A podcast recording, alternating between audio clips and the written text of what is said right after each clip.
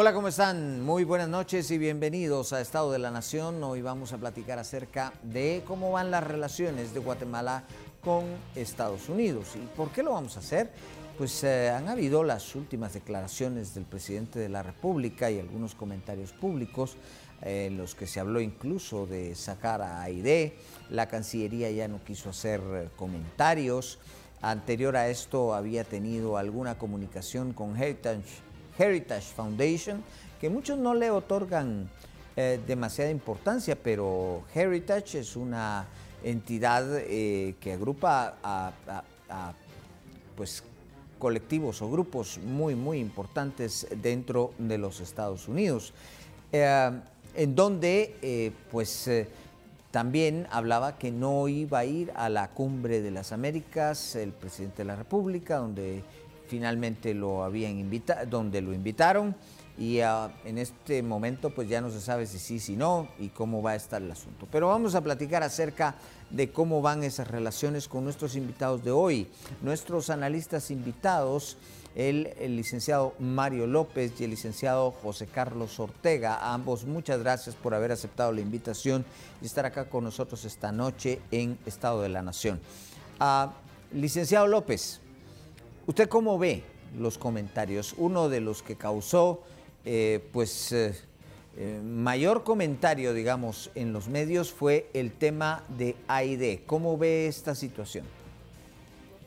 Bueno, para empezar, creo que hay que entender que los gobiernos, tanto, bueno, más en este caso el gobierno de Estados Unidos que el de Guatemala, siempre ha tenido una política de Estado y también tiene algunas directrices de gobierno. Y, estas directrices de gobierno van dependiendo de si en ese momento es un presidente republicano o demócrata, pero en efecto Estados Unidos ya tiene políticas permanentes de Estado que no varía. Y, y eso hay que tenerlo claro para ir entendiendo el contexto. Ahora, referente a USAID sobre las declaraciones del presidente creo que incluso él en algún momento salió diciendo que hubieron algunas malas interpretaciones. ¿Por qué? ¿Y por qué veo un poco razonable esto? Porque evidentemente es una agencia de cooperación que en números ha respaldado muchas instituciones del Estado y que en efecto el poder decirle no a una entidad tan fuerte de cooperación es prácticamente declarar no de manera política a, Estados Unidos, pero es declarar de manera no grata a una de las agencias de mayor incidencia y cooperación de Estados Unidos en el mundo. Y una de las agencias que mayor cooperación ha tenido en Guatemala y de las más antiguas en brindar este tipo de cooperación. Entonces, por ahí yo no veo que vaya a ser muy factible o muy viable el hecho de que el presidente vaya a decidir eh, retirar a esta agencia de cooperación, sobre todo no porque él no pueda hacerlo, porque claro, como un Estado independiente y como un presidente en pleno ejercicio de sus deberes y funciones puede hacerlo, pero creo que a partir de eso podrían venir algunas repercusiones que sí podrían ser más trascendentales para la misma estabilidad del gobierno que, que por dados acontecimientos, tanto a nivel internacional como nacional, creo que no querrá irse metiendo y también teniendo en cuenta que ellos estarán apostando a posicionarse en las próximas elecciones generales. Entonces, yo no veo que el presidente quiera detonar una, como dicen, una granada de ese tipo con un aliado muy importante, no solo a nivel comercial, sino político, eh, previo también a unas justas eh, electorales que se avecinan en ya prácticamente un año. Bueno, e, e, es muy normal, ya ha sucedido muchas veces que los políticos dicen algo y luego se desdicen de ello y salen públicamente y dijeron, eh, me malinterpretaron. Ah, pero eh, en esa dimensión también hubo cosas como, por ejemplo, dijo, me quieren derrocar. O sea, cosas bastante importantes. ¿Qué dice José Carlos Ortega en este contexto? Sí, muchas gracias y buenas noches a, la teleaudiencia. Eh, yo te diría que hay un par de cosas que antes que todo hay que analizar. Uno es que en los Estados Unidos, en los propios Estados Unidos, hay un gran conflicto actualmente entre el Departamento de Estado, que es netamente a favor de, los demócratas, y ah, de la parte de defensa, que está más inclinada hacia los republicanos. Entonces uno puede ver aún que las políticas de Estado en los Estados Unidos ahora ya no son tan homogéneas como eran antes. Entonces, cuando uno analiza de esa forma, uno se da cuenta que tiene una serie de situaciones en las que puede ser que te estés jugando parte de la asistencia internacional uh, y específicamente de los Estados Unidos porque tenés otra contraparte que sí te está ayudando, tal como pasó con el Ministerio Público. El Ministerio Público eh, supuestamente le iban a frenar toda la ayuda, toda la ayuda para investigación, pero es que eso es como pegarse un balazo en el pie, ¿verdad? O sea, no se lo podían, no pueden hacerlo completamente porque en esta, eh, bueno, no en esta, sino que en la anterior, que es donde la doctora Consuela Porras, como jefa del Ministerio Público y el Ministerio Público, eh, tiene pues los mejores resultados en el último tiempo en, en, cantidad de extradiciones. Uh, y entonces, eh, como que no te lo puedes jugar del todo. Entonces, con esa misma política de que tienes un enfrentamiento interno en los Estados Unidos, puede ser que sea más fácil hacer esta clase de enunciados diciendo que vas a cortar la ayuda de USA. Pero por el otro lado, pues sí, ¿verdad? Hay cosas que tendrías que analizar, habría que analizar. ¿verdad? Aparte es que lo que ilegalmente está permitido en Guatemala, o sea, no está permitido el financiamiento de partidos políticos y hemos sabido que en años anteriores ha habido financiamiento a partidos políticos. O sea, por ejemplo, uh, se, se, en todo lo que tuvo que ver con el 2015, se habla claramente acerca de cómo eh, se financió toda una parte política al respecto y también en el 2019 cómo, cómo se financió a un par de, a un par de partidos políticos, eh, tanto en su organización como en su campaña.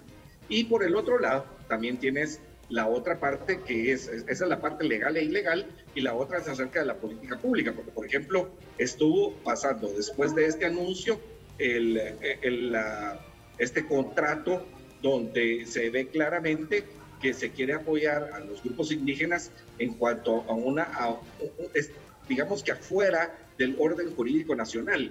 Y con, ese, eh, eh, con esa amenaza, pues uno puede ponerle los límites a una agencia internacional que está haciendo cosas claras en contra de la unidad nacional.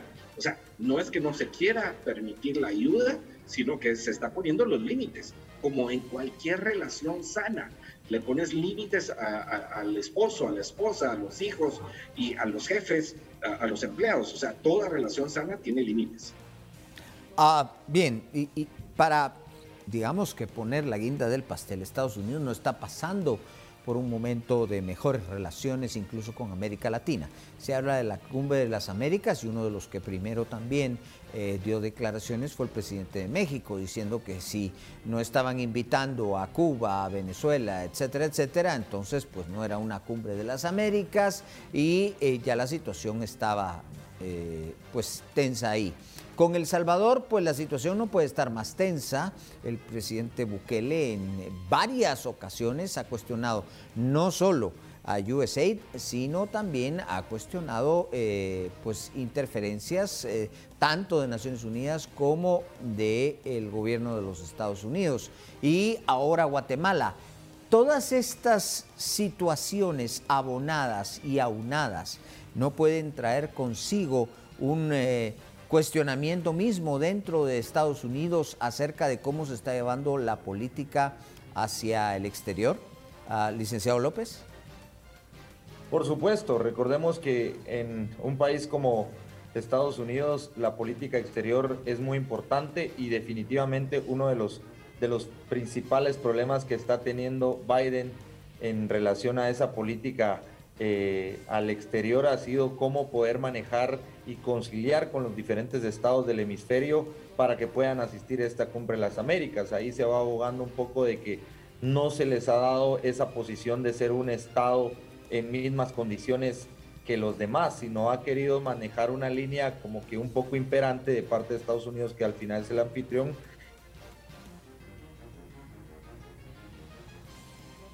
Creo que tenemos algún problema con la comunicación con eh, el licenciado López. está llevando ah. toda esta agenda de política pública, tanto ahora creo que estamos estamos al aire, ¿no? Sí, sí, sí, sí, adelante, adelante, le seguimos escuchando. Como, como, como mencionaba, eh, creo que hay una serie de repercusiones que ha tenido eh, esta cumbre de las Américas al, al, liderazgo de Joe Biden, puesto que no se le ha dado ese espacio eh, igualitario para la participación y para la invitación de los Estados miembros a esta cumbre de las Américas. Esto también ha dado a entender que eh, Estados Unidos como anfitrión ha sido muy rígido en cuanto a poder aceptar ciertas peticiones de los estados. Hay México que tiene unas peticiones sobre si se van a invitar a ciertos estados. Ahí también, eh, por, el caso de Guatemala, también esta petición de, digamos, de que no interfieran en asuntos internos que aparente por cuestiones del presidente, él asume o él deduce que se, está se están haciendo.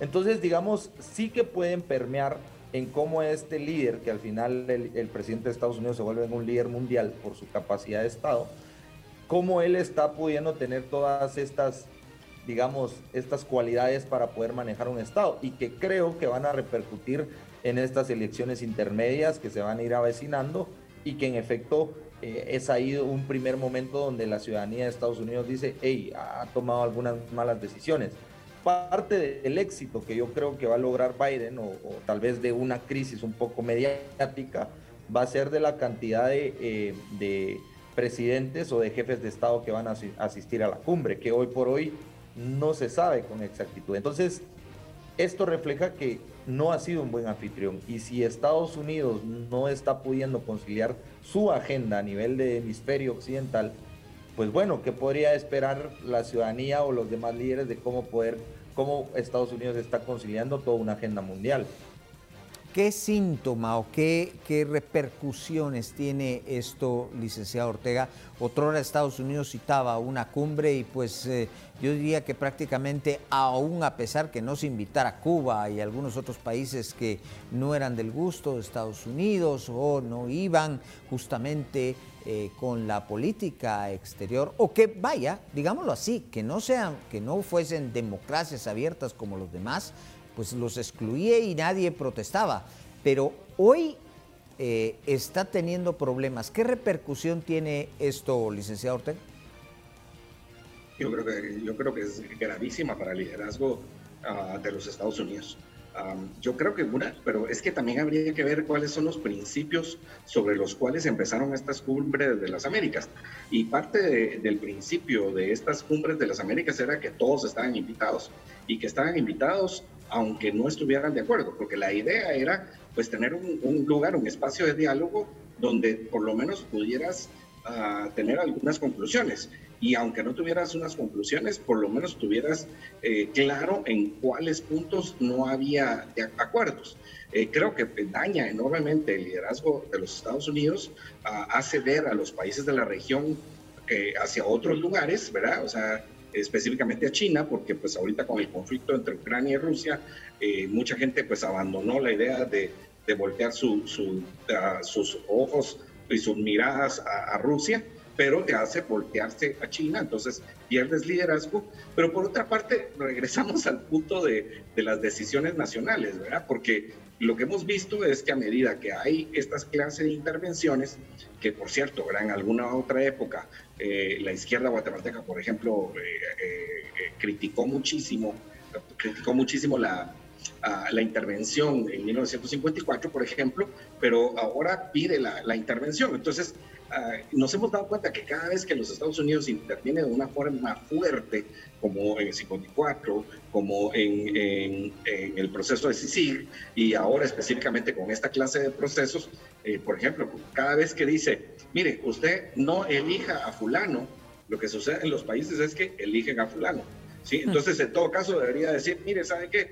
Reelijan a fulano y entonces eh, seguramente van a hacer tal vez lo contrario. O sea, ha habido una pérdida de liderazgo regional, o sea, en Latinoamérica, y también una pérdida de liderazgo a nivel eh, interno, local.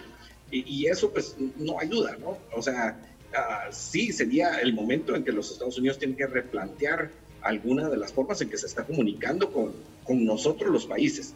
Eh, y, yo creo que una de esas, lo más importante, es de estar tratando de exportar algunos modelos que nos hemos dado cuenta que no funcionan, es dejando que, que los países libremente, eh, con algún tipo de ayuda, sí puedan establecer verdaderos estados de derecho. Y cuando hablamos de estados de derecho no me refiero a estados de legalidad, sino que realmente que respeten a la ciudadanía esos valores fundamentales sobre los cuales fue fundado el propio Estados Unidos. Ah, por otro lado, bueno, hemos visto las consecuencias para Estados Unidos, pero ¿cuáles creen ustedes que pueden ser las consecuencias para el gobierno de Guatemala? Ah, licenciado López, ah, a raíz de los comentarios, que no es el primero, el eh, presidente Yamatei los viene haciendo ya desde hace algún tiempo, eh, pues, ¿cree usted que pueda haber algún tipo de, consecuencia, algún tipo de debilitamiento, alguna situación que se pueda dar tras eh, esto que se está viniendo, que se está dando con el mayor socio de Guatemala? Creo que una consecuencia hacia el Estado de Guatemala como tal o hacia su población no lo veo inmediato, puesto que al final, como decía el colega, eh, pues si lo vemos en cuestión de intereses de Estado permanentes que tiene Estados Unidos con el tema de narcotráfico, seguridad nacional, sí se ha estado deportando, sí sigue siendo Guatemala un ente, una frontera migratoria que hoy por hoy de a poco ahí le va demostrando algunos resultados y eso es de interés de Estados Unidos. Ahora, pueden haber algunas repercusiones políticas, por ejemplo, en el caso de que sí se siga haciendo más riguroso, se sigan enviando este, esta, lista, esta lista famosa Angel o que se siga dando una persecución mediática sobre algunos temas de vinculados o ligados a la poca transparencia o a temas de corrupción, sí puede haber, digamos, un distanciamiento de, en, algunos temas de cooperación extras que puede pedir el gobierno de Guatemala, pero digamos, acciones concretas hacia el Estado de Guatemala, como digamos un retorno de más migrantes, un retorno de cese de actividades comerciales o multilaterales, eh, yo lo veo poco, poco probable, porque tampoco es que Guatemala esté yendo en contra del interés propiamente permanente que tiene Estados Unidos. Es decir, Guatemala de alguna u otra forma sigue cooperando en temas de seguridad y justicia, sigue cooperando en temas fronterizos, sigue cooperando en la lucha contra el narcotráfico. Ahora, estas dicotomías políticas eh, no, no atentan, digamos, contra el aparato del Estado de Estados Unidos. Por eso no lo veo viable por ahora, a menos que el presidente Yamatei ahí sí decidiera expulsar a USAID. Bueno, ahí ya está tocando un interés del Estado de Estados Unidos. Pero si decidiera no asistir a una cumbre, podría ser más tensa la relación. Pero eso no implica que tampoco pueda se rompa la relación por completo o que no exista. Bien, vamos a hacer una pausa. Cuando regresemos le doy la palabra justamente en este tema al licenciado Ortega. Regresamos en unos instantes con más.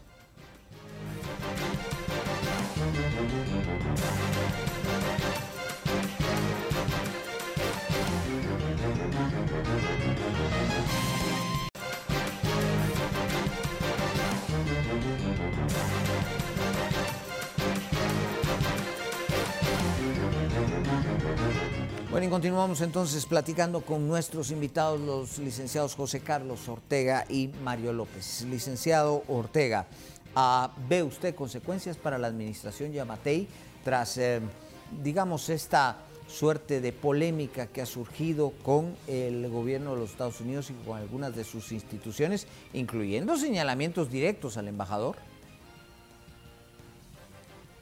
yo creo que sí hay, sí hay de la mencionada Mario, o sea, el solo hecho, o sea, yo, solo quisiera ponerme un momento eh, en los pies del mandatario, ¿verdad? O sea, si estoy pensando que me están moviendo las, eh, si estoy pensando que no me van a dejar ir a Disney, si estoy pensando una serie de situaciones, pues, pues obviamente yo tengo reacciones. O sea, como cualquier persona, una persona que está siendo amenazada, ah, tiene reacciones. Eh, pero yo tal vez, uh, José Eduardo, quisiera tocar el tema de, sí, hay repercusiones en, en, los gobernantes, pero más importante es que eh, una, unas implicaciones más importantes en la población. La población sufre uh, cada vez que existen estas eh, tensiones y que cada vez que existen estas polarizaciones, porque en vez de estar construyendo país, eh, cada vez nos alejamos más de esto. En vez de estar construyendo justicia y democracia, Estado de Derecho, una república liberal con pesos y contrapesos, eh, lo que hacemos es alejarnos de eso. Entonces, eh, pues los gobernantes sufrirán, sufrirán una parte, pero lo que más sufre es la población. La población se ve afectada porque ve retrasado su desarrollo, retrasado el Estado de Derecho, donde las personas libres podrán realizar las acciones que los conducirán al progreso y al desarrollo individual.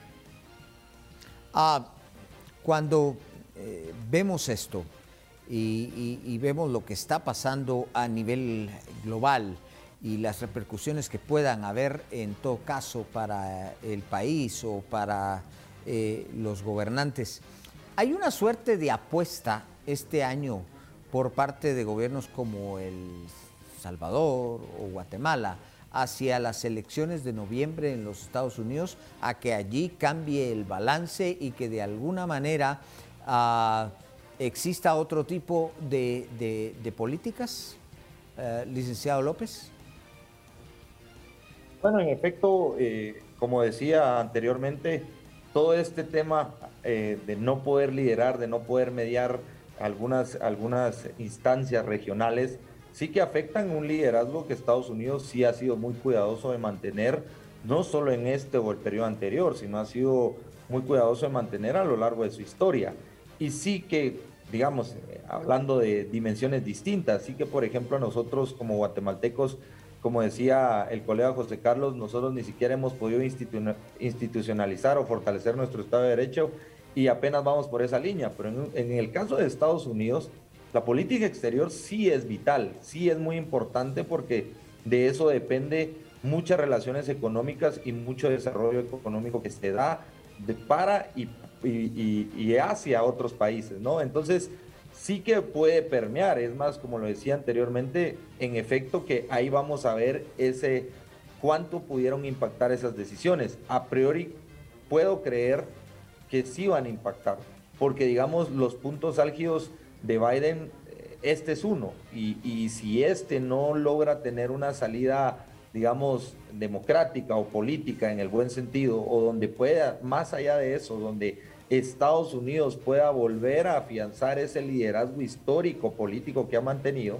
o que pueda revalorizar sus valores democráticos, porque al final recordemos que Estados Unidos como Estado tiene una misión muy importante histórica y es poder seguir potenciando y exportando su modelo político. En el momento que ese modelo político vaya en decadencia, obviamente habrá que tener responsables y hoy por hoy el único responsable podría ser el presidente de Estados Unidos. Así que yo sí creo que esto puede afectar eh, al final de este año cuando en las elecciones intermedias pues haya una tendencia baja a la popularidad del presidente. Ah, Ortega, la misma pregunta. Eh, ¿Cree usted que estos gobiernos están apostando un poco al cambio eh, en las fuerzas eh, dentro de Estados Unidos en las elecciones de noviembre? Totalmente, José Eduardo. O sea, es una apuesta, ah, por lo menos local, en Guatemala sí es una apuesta completamente verdadera. O sea, se está apostando a que hay un cambio tanto de la Cámara como de la Cámara de Representantes como el Senado, que se tornen por lo menos un poquito más, eh, más hacia, hacia el lado republicano y que entonces haya una tendencia a valorizar algunos aspectos de seguridad y alejarse de algunas políticas públicas que eh, pues están menos cercanas a los valores que tradicionalmente se, se tienen en Latinoamérica y principalmente en Guatemala. Entonces yo creo que sí, es una apuesta completa. Eh, hay muchas, uh, ¿cómo podría decirle? Muchas equivocaciones en el gobierno del presidente Biden, tanto que se le compara con el presidente eh, Jimmy Carter, que, que, tuvo pues, una política exterior bastante equivocada. Entonces, eh, el presidente Biden ha estado cometiendo, bueno, aparte de sus problemas eh, de salud, ah, eh, pues mentales, donde pues, se le olvidan las cosas, ah, dice una cosa que no, quiere la, no era la que supuestamente iba a decir, y, toda, esa, toda esa clase de situaciones, sí, se está apostando por eso, se está apostando por, por un regreso a una política más cercana a la de Trump, donde pues no se, no se tuvo esa injerencia en algunos aspectos importantes para los políticos eh, guatemaltecos. Eh, sí, se espera eso y seguramente es una apuesta importante. Ah, bien, ya a manera de conclusiones de cada uno. Ah, de aquí al futuro, a la administración local también le quedan eh, pues ya muy poco tiempo y viene un año electoral. eso pues todos sabemos que enfría muchísimo muchas cosas eh, ¿qué creen ustedes que van a hacer o, van a, o va a suceder en las relaciones con Estados Unidos de aquí al final de esta administración? Licenciado López. Yo más que creer que puedan hacer, pues puesto que ya hemos visto de todo, pues puedo esperar todo. Pero más allá de eso, lo que creería yo que sería lo más conveniente es que justamente Estados, eh, Guatemala trate en medida de lo posible de mantener una relación cordial, una relación cercana con Estados Unidos, puesto que vienen las elecciones para nosotros y en efecto necesitamos que, que como decía José Carlos, que los gobernantes realmente eh, estén trabajando por el beneficio del fortalecimiento de nuestras instituciones, de nuestros procesos, de nuestras próximas elecciones generales y que dejen de alguna manera de perder este tiempo en estas dicotomías de, poder al final, porque esto es, una, es una lucha de poder político que se están dando ahí. Eh, entonces, lo más interesante ahorita sería tratar de calmar la relación que piensa que pueda existir, tratar de congeniar en algunos objetivos de Estado para ambos países y poder construir, digamos, esa relación cercana que nos va a llevar a que los gobernantes comiencen a priorizar otras cosas que sí tienen un, una acción o un efecto mucho más inmediato como, nos, como guatemaltecos que somos.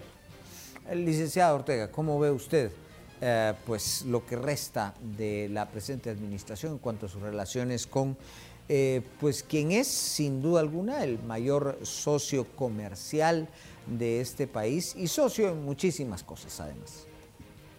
Sí, seguro, y la cercanía y el país, pues somos vecinos, ah, estamos tratando nuestro principal socio comercial, perdón, y también estamos eh, procurando tener una política de Estado de nearshoring, donde querramos ser parte de los proveedores importantes en servicios y productos de los Estados Unidos. O sea, nuestra conveniencia sigue siendo tener esa relación lo más cercana posible. Ah, pero bueno, pero yo creo que sí hay aspectos importantes. Uno es que en Guatemala se procurará eh, mantener cierto estado para que eh, pues se mantenga el, el, status quo, ¿verdad? O sea, que tratar de defenderse de esa deliberada injerencia. Tenemos, tenemos ahí un eh, pequeño problema de comunicación con el ah, licenciado. ahí está, ya, ya está. Adelante. sí, perdón. Eh, sí, yo creo que parte de lo que decía eh, de último era, uh, se va a tener una actitud defensiva en contra de, esa, eh, de, de, este eh, de, la injerencia del Departamento de Estado, pero se va a tratar de mantener la relación del lado del aspecto de seguridad, o sea, dando buenos resultados a la DEA, buenos resultados al lado de inmigración, y por el otro lado, pues manteniendo la relación con algunos representantes del Partido Republicano que hagan el contrapeso localmente en los Estados Unidos. Eh, pues eso es lo que pienso que va a pasar en estos meses, eh, o sea, una continuación de lo que ha estado sucediendo y esperando pues ese resultado adverso para el Partido Demócrata en las elecciones de noviembre. Ah, esa e, e, creo que va a ser la, la estrategia inicial del partido eh, de gobierno en Guatemala, o más bien del gobierno en Guatemala. Bien, pues muchas gracias a ambos. Les agradezco mucho su participación hoy en Estado de la Nación a los licenciados Mario López y José Carlos Ortega. Muchas gracias por haber aceptado la invitación. A ustedes también, muchas gracias por su compañía, muchas gracias por su preferencia. Tengan una excelente noche.